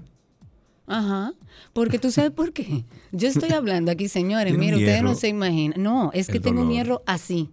Sí. Yo tengo todo el labio cortado. Yo estoy hablando mientras me corto el labio. Pero aquí. búscate, señores, búsquenle una, hay una farmacia, pídanle cera de, Una de para eso. cerita, no te apures que yo voy a hablar con mi ortodoncista. Ya vas a ver, ella oye el programa. Dailin, voy a hablar con sí, sí. Dile que, le- que te ponga Invisalign, No, pues, ahora que me voy a quitar todo para ponerme Invisalign. Bueno, manito. Yo- Bueno, estamos en tránsito No. y circo, nada personal. 829-236-9856. Boquita, llamen a Boquita aquí Llamen al a programa. Boquita. Te le dicen Boquita. Que está rojo y todo. Llamen a Boquita, 829-236-9856, 829-236-9856, para que nos cuenten cómo les fue ayer votando, cuál fueron aquellas cosas pintorescas que vimos, eh, qué cosas encontraron, qué tan difícil o fácil fue votar. Yo, como les dije iniciando el programa, mi proceso de votación fue rápido, un poco eh, uno no podía entender muy bien cuál era el orden y cómo eran las cosas. Llamaban a la gente, ven tú y tú, y lo que estábamos en la fila y uno no sabía bien, pero duré entre 10 a 15 minutos, no, no, no puede ser más de ahí. Sin embargo, lo que vi afuera fue caótico, ilegal en su mayor en su mayoría de las acciones como beber alcohol, toda la propaganda política alrededor del centro de votación. Cuenten ustedes 829-236-9856 y díganos cómo la pasaron en el día de ayer. Ahí tenemos a Juan Manuel. Juan Manuel, buenas tardes. Adelante, estás al aire, amigo. Buenas tardes, Sergio, Karina, ¿cómo se sienten? Todo bajo control, viejo. Cuéntame cómo fue Qué el bueno. proceso ayer. ¿Pudiste votar? Sí, pudimos votar, pudimos votar, pude votar y, y yo tengo una queja, Sergio. Sergio, usted que vive aquí en esta zona de Punta Cana, Sí. ¿cómo va a ser que Manolito vuelve a ganar Bueno. el su la- tercer periodo? está la gente- Mira, yo tengo una decepción, yo tengo una decepción que de Sí. verdad, ¿Y por qué usted entiende que no debe de ganar? verdad. No, parece que Manolito Eh, tiene ya una tacita de rechazo eh, un No, tanto y, y si me permiten, yo sé que el tiempo en radio es, es- Sí, es dígalo, dígalo. limitado, pero mira, mira, mira qué pasa, Sergio y Karina. Eh, Manolito va a tener 12 años aquí, tiene 8 consecutivos. Y aquí es, hay zonas que parece una posilga. Esto Ay, aquí en sí. Punta Cana, Bávaro, en Bávaro. Bávaro Punta Cana está abandonado, honestamente. El, el polo Pero nada. turístico más importante de República Dominicana no debería de estar así. Hay calles que se inundan históricamente, porque si tú me dices que pasara el otro día, que se comenzaran a inundar, tú dices, bueno, Pero eso eso, es comenzó el otro día. Pero Karina, aquí históricamente hay calles que se llenan de agua de una forma que las guaguas Pero en todo el país. Sergio, en todo el país. No, no, yo no, creo que el único Sí. candidato que ha hablado de, de drenaje es el actual que perdió, Domingo Contreras. ¿Por qué? Porque Sí, eso Cari, no es popular, lo- nadie quiere hacer cosas que no se vean. pasa es que el polo turístico más importante que tiene la República Dominicana no se puede dar el lujo de tener esas calles como están. De, de, por ejemplo, tú ves un solar que, que está vacío o un solar que no se está haciendo nada con y lo usan para basura. Tú pasas, por ejemplo, por el centro de, de- de las, o sea, de, de la pequeña ciudad de Bávaro y es una posilga. Las calles hecha una porquería. Tú te metes ahí en Friusa, tú te metes ahí camino, por ejemplo, a los hoteles Barceló y eso es una porquería llena de hoyo. Y no, y no te puedo ni explicar. Ah, no, pero entonces lo que tú no es estás hablando del polo turístico. ¿Cómo que no? Y la fuerza de, de- o sea, labor, la fuerza de trabajo, ¿dónde está? En el área turística. No, en el área turística no, eh, vive en esos lugares Vive en que yo te esos acabo de lugares, mencionar. pero yo me imagino que un, un alcalde se va a ocupar de que la parte que esté linda sea la que visitan los turistas y- siquiera- los que donde están los no. dominicanos que trabajan. Tú no. nunca has querido visitarme en ninguna de mis casas y ya eh, te he retirado incluso me- la invitación, pero a mí me hubiese encantado darte un tour por Bávaro para que tú veas lo descuidado que está Bávaro Punta Cana. Ahora tú te metes en un residencial y es otra cosa, Sí, claro, pero no puede ser así. No, incluso la manera. carretera, oye bien, ayer me fijé, llegando de, de Santo Domingo hacia acá, la carretera está sucia, hay sucio a los lados de la carretera. Entonces tienen que recoger eso, señores. Yo a mí lo que me parece que es eh, eh, poco saludable para la democracia y para el desarrollo de cualquier lugar y de cualquier país que una persona esté tanto tiempo en un cargo. Tanto no tiempo, significa si lo hace bien o lo hace mal, es que no es saludable. Lo más saludable para nuestra democracia y para que el país siga creciendo es que haya un relevo, que venga con otras ideas y que pueda darle continuidad a lo que se hizo bien. Sí, ahí, tenemos dos llamadas. Vamos a empezar con People. Hola, People. Hola, People. people. Mira, eh, hola, Karina. Mira, Sergio, yo te, mira, yo acepto la invitación que tú le declinaste a Karina. Muy bien, me gusta eso, People. eso. Claro que Él no sí. me ha invitado, eh, otra. que conste. Eh, Otra, yo voté a las 5 y 53, perdón, a las 4 y 53. Ah, yo te iba a Ah, decir iba a 5 y decir, pero 53. bueno. ¿Dónde fue eso? No, a las 4 y 53, eso fue rapidísimo, Ujú. no duré nada y estaba todo muy muy bien organizado, por lo menos en la mesa que me tocó. Qué bueno, Sí, a mí qué también. A mí me tocó, bueno, siempre me toca, gracias por eso, Railsa. Siempre me, toca, eh, me toca en el Asilo Santa Ana, en el Colegio Santa Ana, en La Joya, en Santiago. Y bueno, desde que yo tengo uso de razón, ahí es que estoy votando. Y ahí fue que fui a votar en el día de ayer. Tenemos también a mi tocayo Sergio en la línea. Buenas tardes, Sergio. Tocayo, buenas tardes. Karina, un ¿Qué, abrazo. my friend? ¿Qué es lo que dice? Dos cositas. A ver. Eh, primero, el- las votaciones. Yo duré 4 minutos 22 segundos para votar. Sí, el proceso fue rápido, realmente. Rapidísimo en la mesa 28 en Baní, en la Escuela Ana Reyes de Pérez. Nada, rapidísimo. Fue como a las 2 de la tarde, 2 y 5 más o menos. Ok. Y en otro orden, ah, no sé si fue percepción mía, di una vuelta por las diferentes mesas en el pueblo, en el centro del pueblo de Baní, y vi poca juventud, entre 18 y 20 y 30 años. No vi esa, como, como le puedo yo Tristemente, decir, yo advertí lo esa mismo. muchachada. Sí, sí, sí. No la vi, no la vi. Karina, y otra cosita, Ajá. punto número tres, rapidito. También sería un, eh, no una continuidad de la, de- del partido, no una dictadura de partido como en México, sino que hay alternabilidad de personas y del partido también. Claro, yo estoy de acuerdo, completamente de acuerdo contigo. 829-236-9856. Ahí tenemos a David. David, buenas tardes.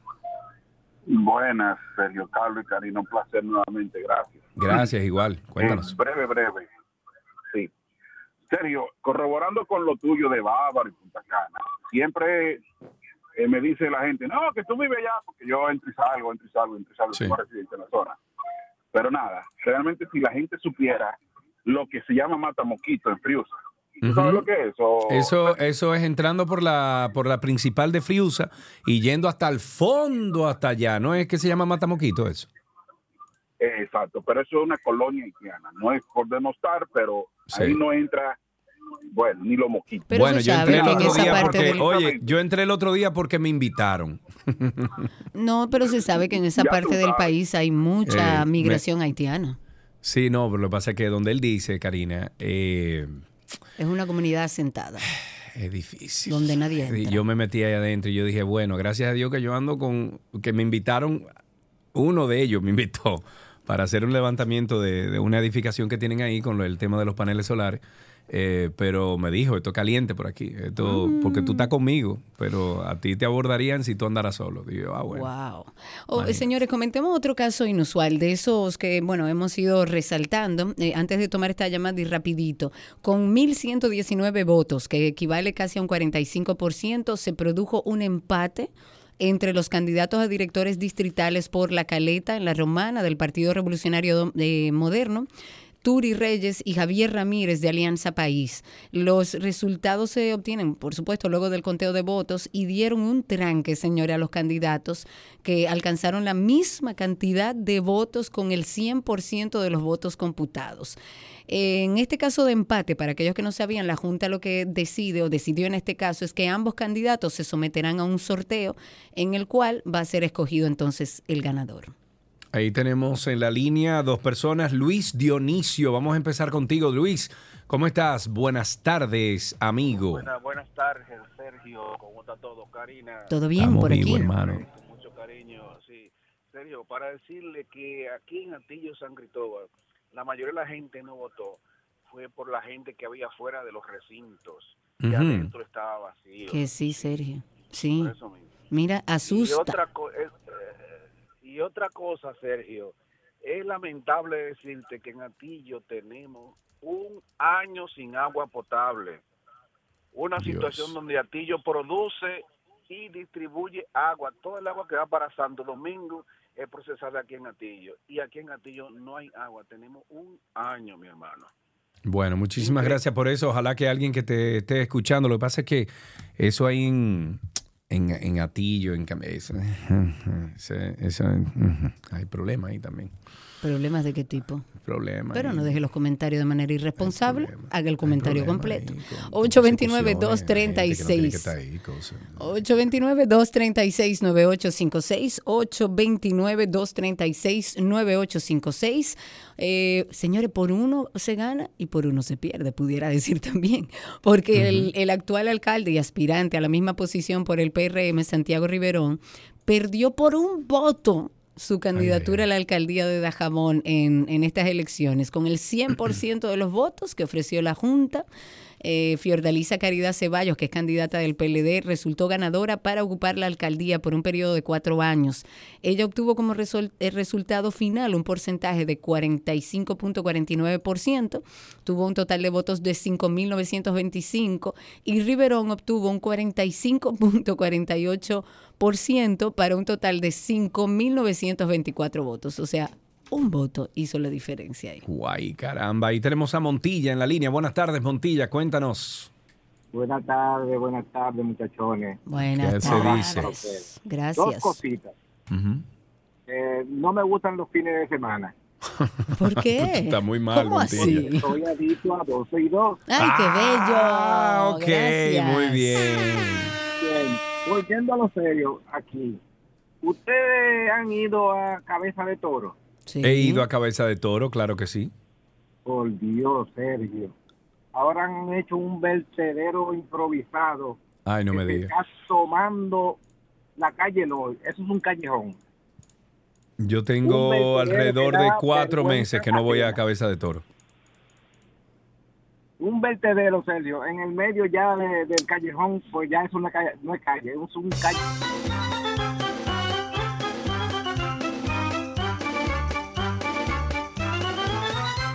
Es lo que te digo, Karina Larrauri. Comentarios como ese no le caen a Punta Cana. O sea, no, no le pueden caer a Punta Cana. Porque es que este es el polo más importante turístico de la República Dominicana. Y sí, es así. Entonces, no puede ser así. 829-236-9856. Señor, ¿y qué es lo que va a decir Abel Martínez a las 4 de la tarde? ¿Qué va a decir? Miren, si ustedes tienen una idea de lo que vaya a decir Abel Martínez esta tarde, llámeme, porque Este afán, este ¿Para afán qué? de estos políticos de decir qué. Pero para qué? Bueno, 829-236-9856. Si usted tiene un chivito o un avance de lo que va a decir Abel Martínez a las 4 de la tarde, llámenos 829-236-9856. Retomando el tema del alcohol en las elecciones, las autoridades electorales habían dispuesto que la venta de alcohol estaba prohibida. Eso durante los días previos a, las- a las elecciones eh, y posterior también unas horas después. Pero un grupo de ciudadanos como que hizo caso omiso. Yo con mis ojos lo vi alrededor del centro de votación, de hecho. Bueno, pero perdón, perdón, perdón, perdón. Pero eh, usted vio que ese ciudadano compró ese alcohol. No importa, usted no suyo. puede estar alrededor de un centro de votación donde un día como hoy está prohibida la venta de bebidas alcohólicas bebiendo. Eh, Usted tiene que revisar esa ley, manita, porque Ajá. una cosa O es sea, si yo la me la llevo de mi alcohol. casa, está todo bien. Y me siento ahí en la puerta del centro de votación a beber. Estaba en la puerta del centro de Todos votación, Karina. estaban Tú lo viste con tus ojos, Karina. Señores, pero que llame a alguien que vota, que vota ahí en la Milagrosa frente a Cristo Park, Boquita, por favor. ¿tú lo viste sí o no? Ahí Boquita? tenemos una llamada. 829-236-9856. Maura, buenas tardes. Maura, Maura, ¿me escucha? Debe ser Mauro. ¿O Mauro? No, no, Ser- Sergio, Sergio. Ah, Sergio, Sergio. Lo que pasa es que la, la- la de Maura se cayó. Cuéntanos, Tocayo. No hay problema. Mira, para decirle a Karina que déjame felicitarla porque las estrellas, según el mapa del país, ganaron en Higüey. Tú no eres bueno. Después todo lo demás fue el Licey.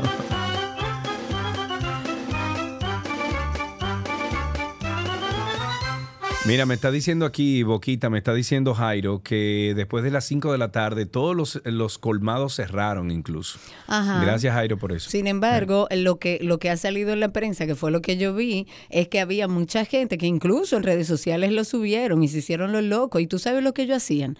A mí me consta que en los comercios estaban cumpliendo con la norma, porque yo salí a varios comercios, al supermercado y demás, eh, sobre, por lo menos en Santo Domingo. Pero tú sabes lo que hicieron ellos. Ellos improvisaron negocios de expendio de bebidas en las marquesinas, en no, las casas. No, no, no, no, Boquita, Claro no. que no puede ser sí. así. No puede ser Es así, verdad, no, no. llamen y cuéntenos si ustedes no lo Esther. vieron también.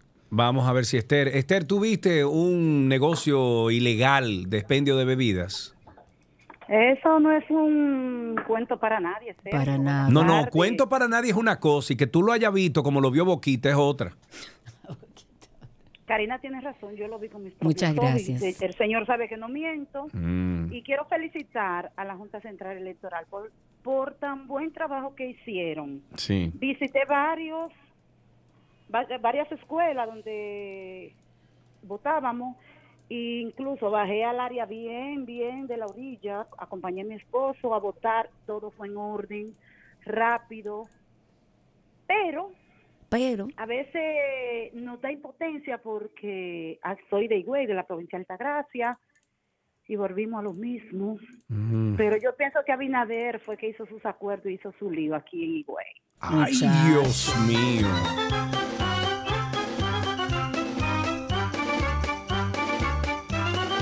Señores, miren, eh, yo conocí a Manolito el otro día y déjame decirte, Cari, que con todo el que yo he hablado en el día de hoy me ha dicho lo mismo. Hay un descontento con Manolito. Manolito, ahora tienes la oportunidad de tú resarcir algunas de las cosas que las personas que viven aquí en esta demarcación eh, te exigen, Manolito. Lo conocí el otro día, buen tipo, todo lo que tú quieras, pero eh, 12 años en el poder no es fácil. Vamos arriba, Manolito. Ahí tenemos a Maura. Ahora sí, buenas tardes, Maura. Adelante, Maura. Hola Sergio, hola Karina. Hola, Maura.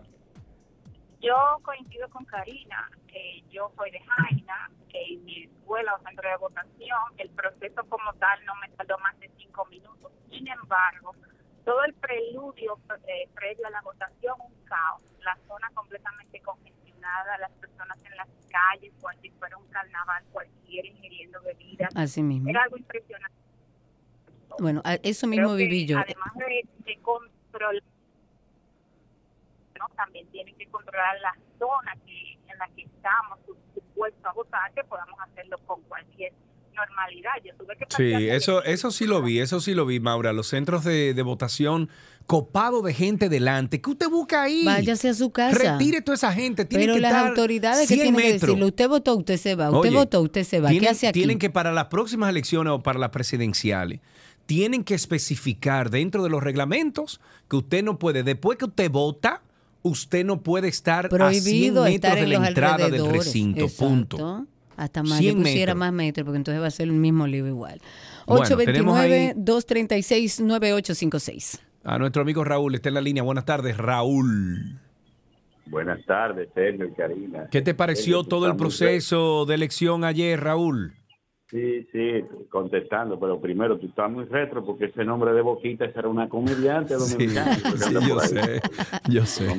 Lo que pasa es que si tú ves a Karina en, en video, ella se la pasa haciendo como así, como con el con la boquita para adelante. desastre, eh, querido Raúl. vieja le. Mire. Miren, eh, eh, eh, el proceso estuvo normal, yo vi todo bien, incluso vi mucha participación de, de personas jóvenes y de, y de- de mujeres principalmente.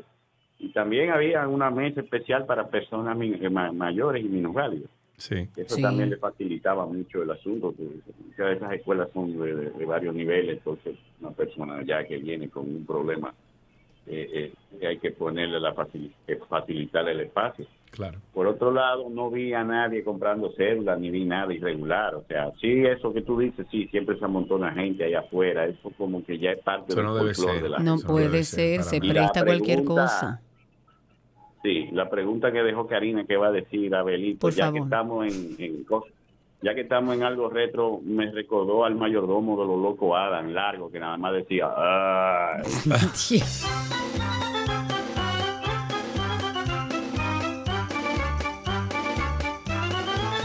829-236-9856, 829-236-9856 y cuéntenos cómo fue su proceso de votación, cómo les fue, qué vio, qué no vio. Llámenos, 829-236-9856. Carlos Guzmán es otro que reaccionó después de perder su repostulación y es normal, es evidente que todo el que pierda siempre eh, no quiera perder, no es agradable, pero él se postuló para la alcaldía de Santo Domingo Norte. Él dijo que narcos y gobiernos se apoderaron de la alcaldía luego de resultar ganadora la representante del PRM, Betty Jerónimo, en las elecciones municipales celebradas en el día de ayer. Él dijo, y cito, Narco y gobierno se apodera de la alcaldía de Santo Domingo Norte, quebrantó la voluntad popular por ahora, dijo él.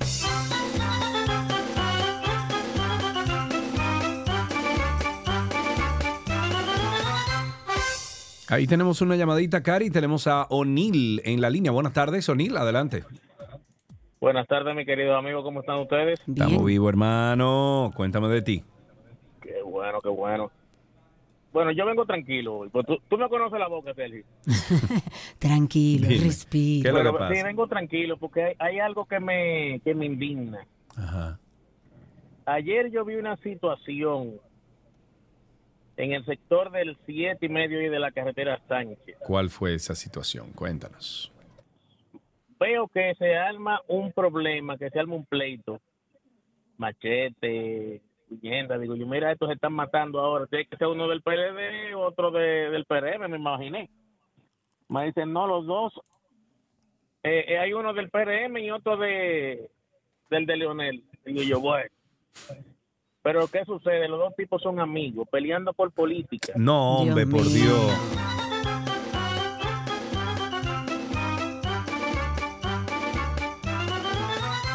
Eso es lo grande. Y esos políticos en su casa con los pies para arriba y la gente peleando por ello. Mire, mi hermano, usted está loco.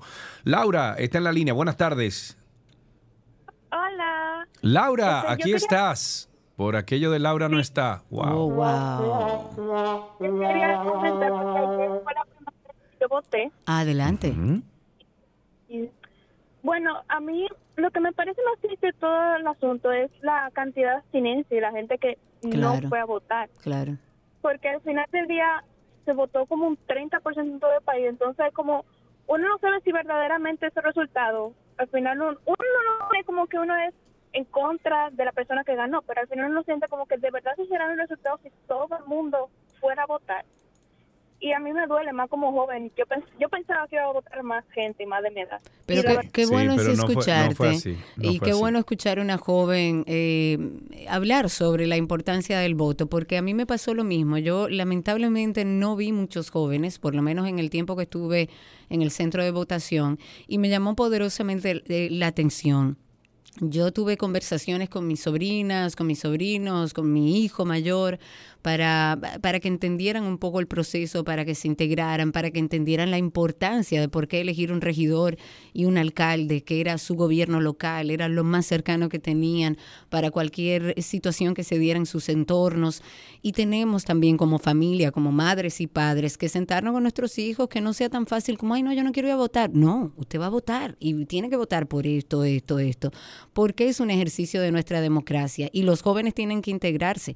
Hay países, Sí, sí, Argentina Karina, es pero, uno. pero mira, así como tú estás diciendo que tú tuviste esa conversación con tus sobrinos, yo también la tuve con varias personas que vi allá, eh, tanto el viernes como el sábado en Santiago, porque salí, dimos una vuelta, etcétera, y, y convencí, entiendo que convencí a varias personas que me dijeron, no, yo no voy a votar. Mi hermano, te tiene que ir a votar. Sí, claro. Te tiene que ir a votar. Es más, hasta la señora de mi casa sí, que me ayuda fue a votar porque ella tenía años sin votar. Y yo le digo, es que que no puede ser así. Oye, Cari, es que si nosotros, eh, si, si nuestro sistema de votos contara la abstinencia, fuera una cosa y provocara, por ejemplo, en otros países un 70% de abstinencia, eso quiere decir repetir la- la- el, el proceso de votación. ¿Tú sabías eso? Bueno, no es un, no es un reflejo real de la así. población. Hay países que son así, Karina. Yo no, yo no creo que debería de ser así del todo, pero sí tiene que haber una constancia de ese voto, de ese 70% es importante y tiene que significar algo a nivel de, de- Claro. de elecciones. Aquí no, aquí sencillamente, ah, no, mira, no fueron y ya, y vamos a continuar. Entonces no puede ser así. Eh, déjame ver, no más llamadas. Hasta aquí entonces finalizamos con Tránsito y Circo. Gracias por todas las llamadas. Ya regresamos con mucho más.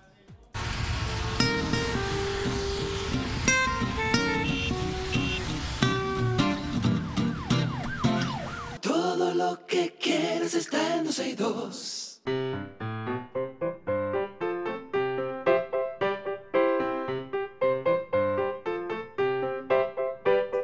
Ya estamos en nuestro segmento de ¿Qué aprendiste hoy? Tenemos en la línea no a uno, a dos de nuestros niños que van a hablar con nosotros hoy, a Josías y Nicole que están ahí con nosotros. Adelante chicos, ¿cómo están? Hola Josías, hola Nicole. ¿Cómo están ustedes? ¿Bien? Sí, bien. Qué bueno. Nicole, ¿está por ahí también? Sí, aquí. Ah, muy bien. Una, una cosa, chicos, ¿qué, edad, ¿qué edades ustedes tienen? Yo tengo 10 y mi hermana tiene 7.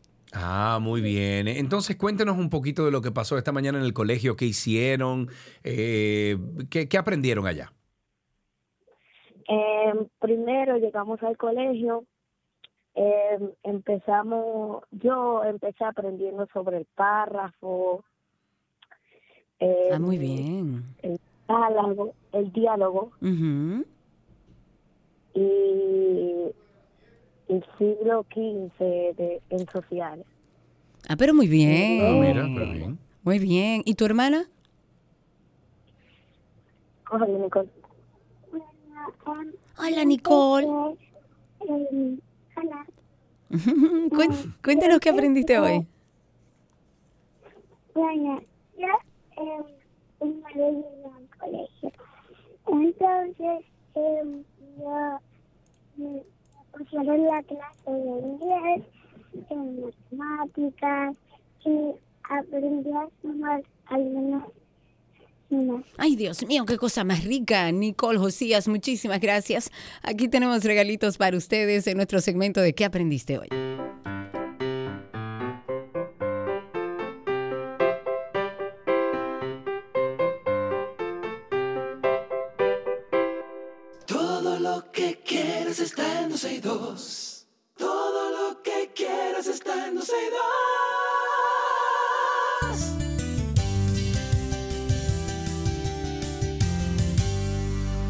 Estamos en otra conversación muy interesante en el día de hoy. Vamos a conversar sobre algo que hemos venido hablando un poco y es sobre The One, que vamos a disfrutar durante un fin de semana. Que viene Sara Rangui, directora de marketing y brand eh, en la región de América de Meliá Hotels, y junto a ella vamos a conocer los detalles de esta actividad. Sara, bienvenida, qué bueno tenerte aquí con nosotros. Ay, muchísimas gracias a ti. ¿Qué tal? Un placer. Karina, Sergio, un placer estar aquí con ustedes. Gracias, Sara. Para nosotros también un placer, caramba. Gracias por estar con nosotros y estamos muy alegres, muy alegres de que The One Bridal Weekend se dará en los hoteles Meliá. Cuéntanos un poquito de esto. Sí, mira, es una súper, nos, no- nos ha ilusionado muchísimo y hemos trabajado de la mano con Sócrates, Ay, ¿no? sí. Makini, que además es un genio, Es un- entonces un ha sido genio, claro que nuestra mano derecha, mano izquierda, pies derecho, pies izquierdo y con él hemos montado un poco este evento, eh, donde sin duda, qué mejor lugar para decir sí quiero que Claro. el Paradisus Palma Real, ¿no? O sea, pensamos que es el lugar perfecto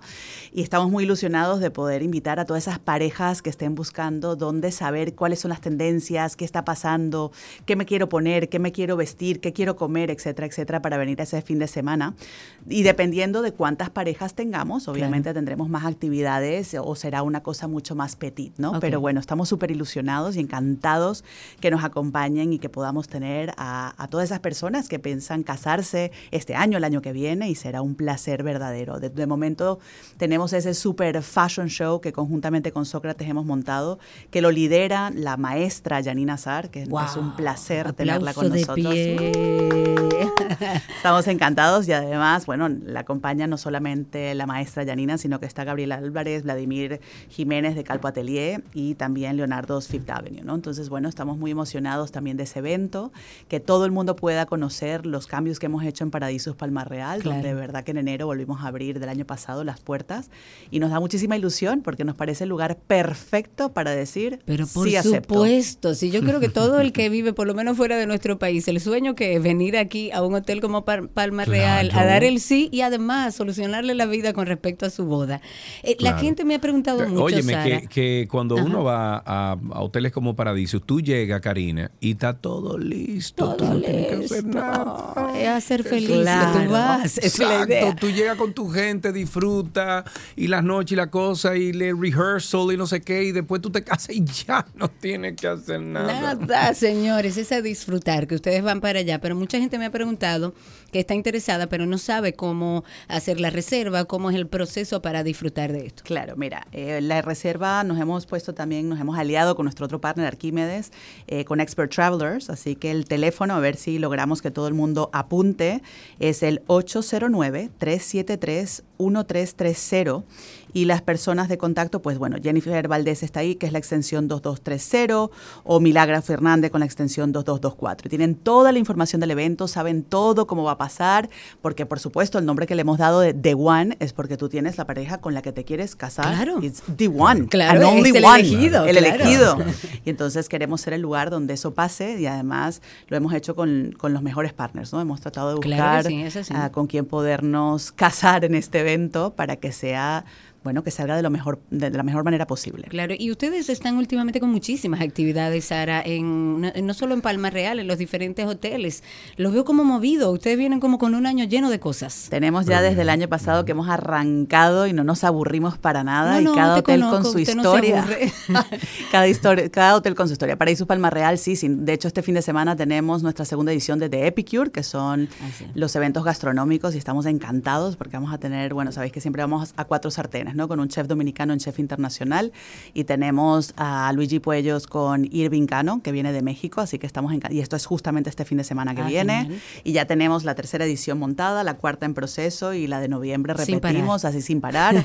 Melía Punta Cana Beach, que es nuestro wellness inclusive solo para adultos también con una agenda Yo estoy loca por ir espectacular. ahí, Sara, porque a mí me dijeron que aquello es de Cuando Sound Healing quieras. para allá. Así es, de Sound Healing para allá, Qué nunca mejor rico. dicho. Así que es un lugar perfecto para desconectar en pareja, disfrutar de esas playas maravillosas que tenemos en Punta Cana y, y bueno, solo para adultos. Así que bueno, está genial. Bueno, yo espero, yo espero que aunque yo no me vaya a casar ni mucho menos, Sara, a mí me extiendan una eh, invitación, No porque yo vivo a 10 necesidad minutos Por supuesto, Entonces, sin necesidad de que digas invitación. acepto, Sergio. Que- que me Yo acepto a que vengas. Exacto. Yo Ah, acepto bueno, a que pues Yo me, vengas. yo me estoy autoinvitando, o sea, que, me llegue bien. mi invitación y yo voy y comparto con ustedes allá porque es un verdadero placer estar en, en los complejos que ustedes dirigen, en, en todo el complejo de, de- de los hoteles Paradisius y Meliá. O sea, que felicidades por eso, amiga. Muchísimas gracias y más que bienvenido y, y será un honor para nosotros tenerlos con nosotros. Seguro que sí, que allí estaremos. Gracias por estar con nosotros, Sara, qué placer verte. Gracias a ustedes, siempre el placer es mío, Karina. Hasta aquí nuestra conversación, ya regresamos con más, quédense con nosotros.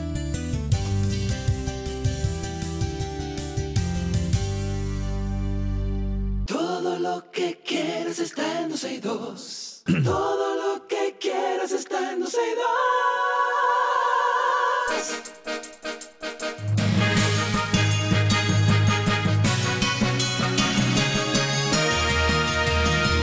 Aquí están las noticias actualizadas. El presidente Luis Abinader firmó ocho decretos el 18 de enero para incrementar las pensiones a 22.710 policías jubilados cuyas pensiones iban desde 1.388 pesos hasta los 100.000.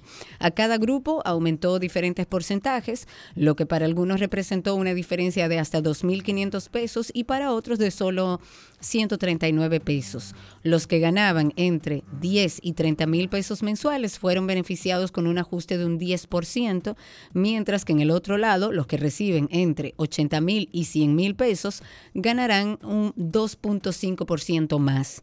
Entre los antiguos policías tomados en cuenta hay 17.124 a los que les aumentaron el 10% porque supuestamente cobraban entre 10 mil y 30 mil pesos.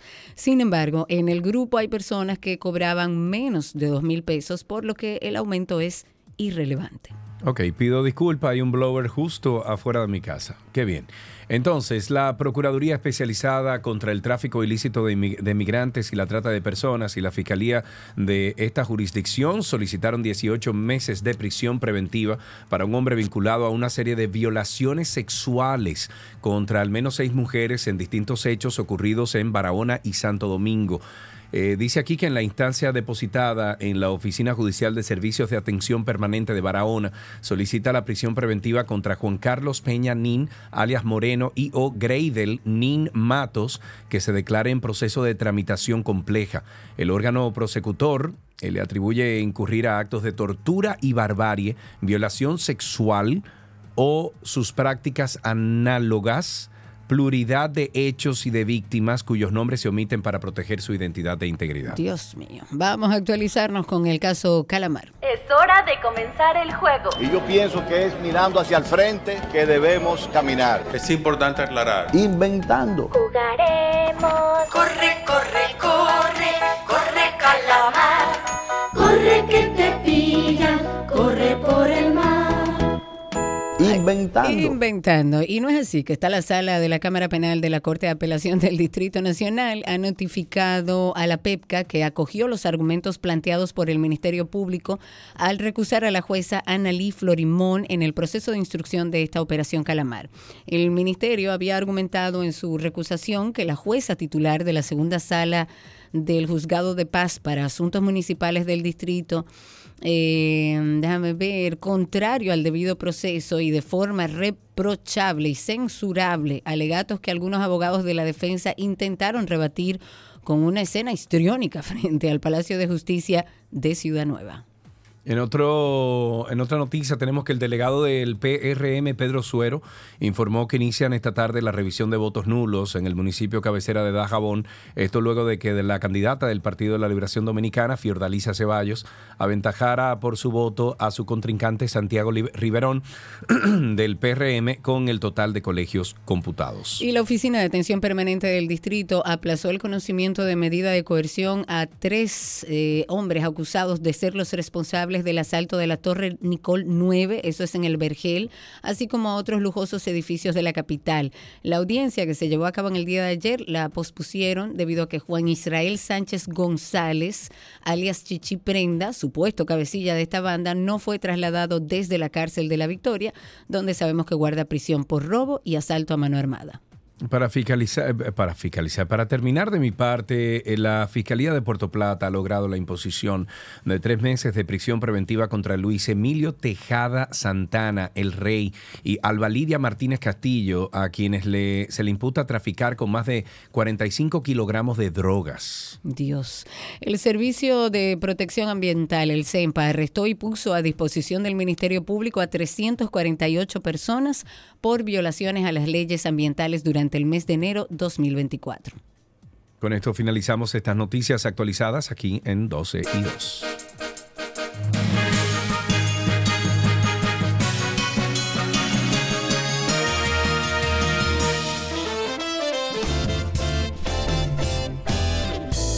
Adiós, señores. Gracias por la sintonía. Gracias por estar con nosotros aquí día tras día de semana. Nosotros nos encontramos mañana a las 12 del mediodía, invitándoles a que sean parte del 12 y 2 podcast y de Karina y Sergio After Dark, entrando a la página 12y2.com, 12y2.com. Pórtense bien, Boquita. Ya tú sabes, cuídate, Dios Boquita. mío, Dios mío, yo lo que espero es que me arreglen esto. Será, Boquita. Será hasta mañana, señores. Sean felices. Adiós. Chao, chao.